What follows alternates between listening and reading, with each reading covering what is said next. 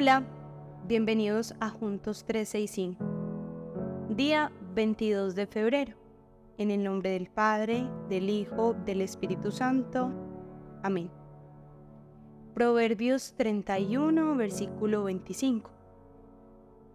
Está revestida de fuerza y dignidad. No le teme al futuro. Si nos preguntamos qué ha promovido el mundo en la imagen de las mujeres en los últimos 100 años, vestidos, ollas, estereotipos físicos, entre otras cosas alejadas de lo que es valioso para Dios.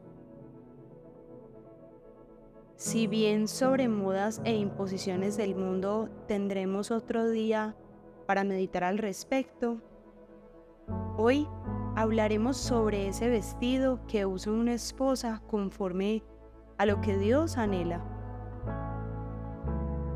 Su atuendo está compuesto por fortaleza de carácter, dignidad de conducta y confianza absoluta. Fortaleza de carácter para mantenerse firme, resistir cualquier prueba o superar la dificultad. Esto la lleva a mostrar a Dios cada día siendo reflejo de su obrar en su corazón. Dignidad de conducta para saberse amada por Dios, saberse hija, reconocida y respaldada por Él. Al reconocer su identidad, sabe que la paz no depende de cómo se ve, sino de quién es en Jesús. Por último, confianza absoluta en el Señor. Una esposa no duda porque Dios le entrega todo lo que necesita para cumplir su propósito. Jamás lo deja, por eso siempre tiene paz.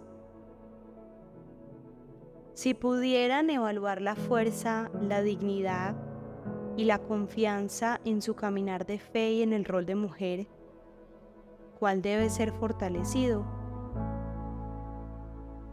Oremos.